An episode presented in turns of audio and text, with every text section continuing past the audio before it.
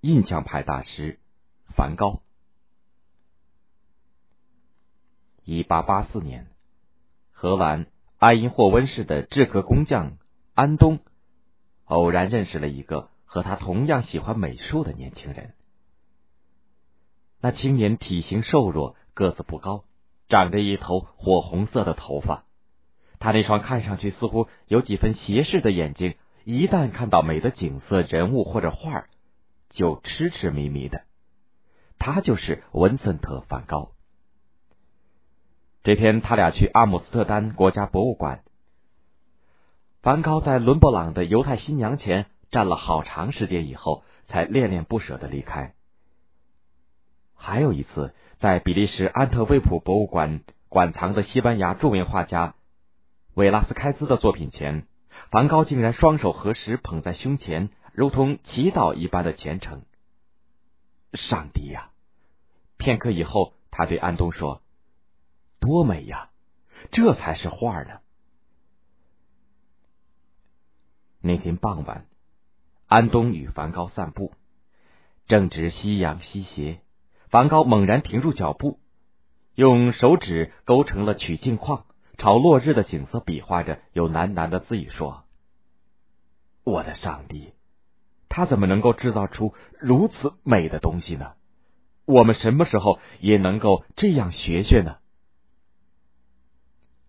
梵高生于一八五三年，成人后，他干过画店的伙计、教师、传道士等多项职业，都没有干多长时间就被解雇了，原因是他过于真诚。比如在画店，他竟然直言批评顾客艺术的品味不高，生意搅黄了，他当然也就被解雇了。在个人情感上，他两次失恋，直到他从荷兰来到巴黎，看到米勒、毕沙罗、雷诺阿等人的作品以后，才明白自己该怎么追求艺术。从此，他全身心的学习绘画。这年，他二十七岁了。一八八六年，梵高在巴黎的科尔蒙画室学习。这天，面对一个坐在平台小凳子上的女模特，当学画者都仔细的勾勒模特的体型的时候，从来没有受过规范素描训练的梵高却已经开始涂色了。在画里，女模特被他画成躺在躺椅上的模样。并自作主张的把女模特的皮肤涂上了金黄金黄的颜色，又给她穿了一件深蓝色的衣服。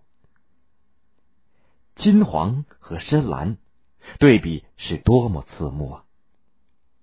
他的绘画用色不是一笔一笔的涂，而是一块一块的往上抹，就像用奶油在制作蛋糕似的。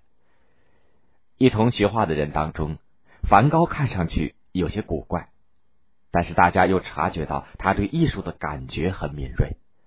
比如一说到他崇拜的画家德拉克格瓦，他就激动的说话都结结巴巴的了。看到别人在读巴尔克的书的时候，他就如同遇见了知音。他说：“我们都会记住这个了不起的人。”有人偶尔去梵高的住处，回来以后吃惊的告诉大家。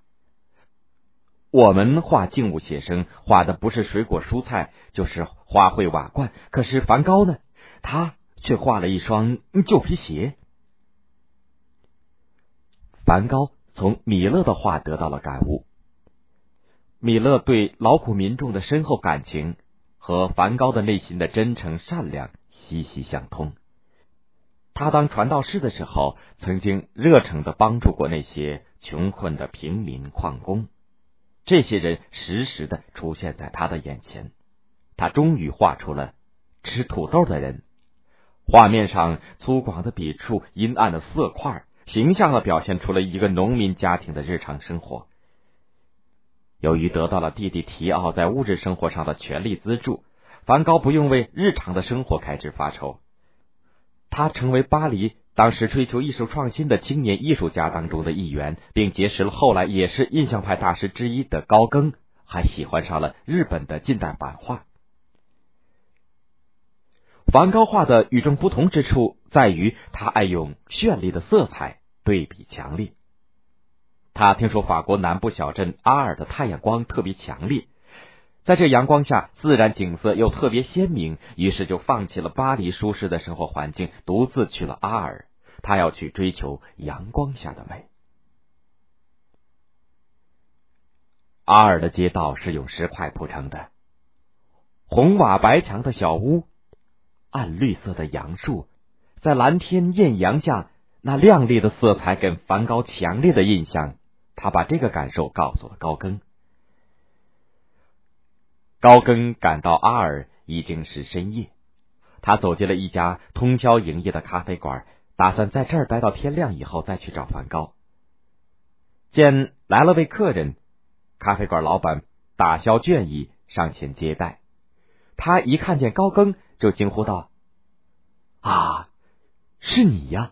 我认识你，你是他的伙伴。”高更有几分吃惊，他自存。在阿尔没有熟人。原来梵高把高更送给他的自画像给咖啡店的老板看过，说他是自己的朋友，这几天将会来此地。艺术家朝夕相处，并不如人们所想象的那般美好。他们对美的感觉有时截然相反，而且都特别固执的坚持自己的观点，绝不相让。高更与梵高谈论、讨论、争论。对于梵高画的向日葵，以及梵高在一边的题词“我的圣灵，我有健康的心灵”，高更冷冷一笑。艺术的情感过于投入、激烈、敏感，就会导致悲剧的发生。梵高突然精神失常，甚至割下了自己的一只耳朵。经过治疗，梵高的病情明显好转。他又全力的投入到绘画之中，在圣雷米医院后边的花园里，他画鸢尾花、常春藤、银白色的橄榄树叶画墨绿的近乎黑的柏树。他似乎把生命全部都倾注到绘画当中。现实世界在梵高看来，完全是阳光下色彩的聚合、排列、对比、互补。在加歇医生像。汤基大爷、向日葵、星月夜、阿尔女郎、夜咖啡店等画里，梵高用色彩倾诉了他对人世间善良的爱、罪恶的恨。他曾给一直支持他创作的弟弟提奥写信说，自己画的夜咖啡店里，我探索以红绿色表现人类的强烈情感，这是一种色彩暗示狂纵的情欲。我设法表现咖啡馆是使人败坏、发疯、使人犯罪的地方。一八九零年，梵高画了麦田上的群鸭。画中，他又用深蓝与金黄两种颜色涂抹出天空和麦田。可是，那深蓝沉重的、压抑的金黄，让人有喘不过气来的感觉。画上一群跌飞的黑乌鸦和深绿的、似乎浑浊的小鹿，仿佛都是不祥的预兆。几天以后。用绘画抗御病魔的梵高终于支持不住了，他选择用自杀方式结束了自己三十七岁的生命。梵高的一生是痛苦的，但他留下了色彩鲜艳的许多的绘画，歌颂了生活当中的美。他在艺术上借鉴了前辈画家的长处，甚至东方艺术，比如日本版画的色彩，都被他融入了自己的艺术创作里。他留下的向日葵上那金黄色的色彩，正是他向往幸福的炽烈情感的喷发。梵高的画成为印象派当中的珍贵作品，被私人和博物馆高价收藏。后来人们从中领悟到，痛苦的生活并不能扼杀对美的追求和艺术的创造。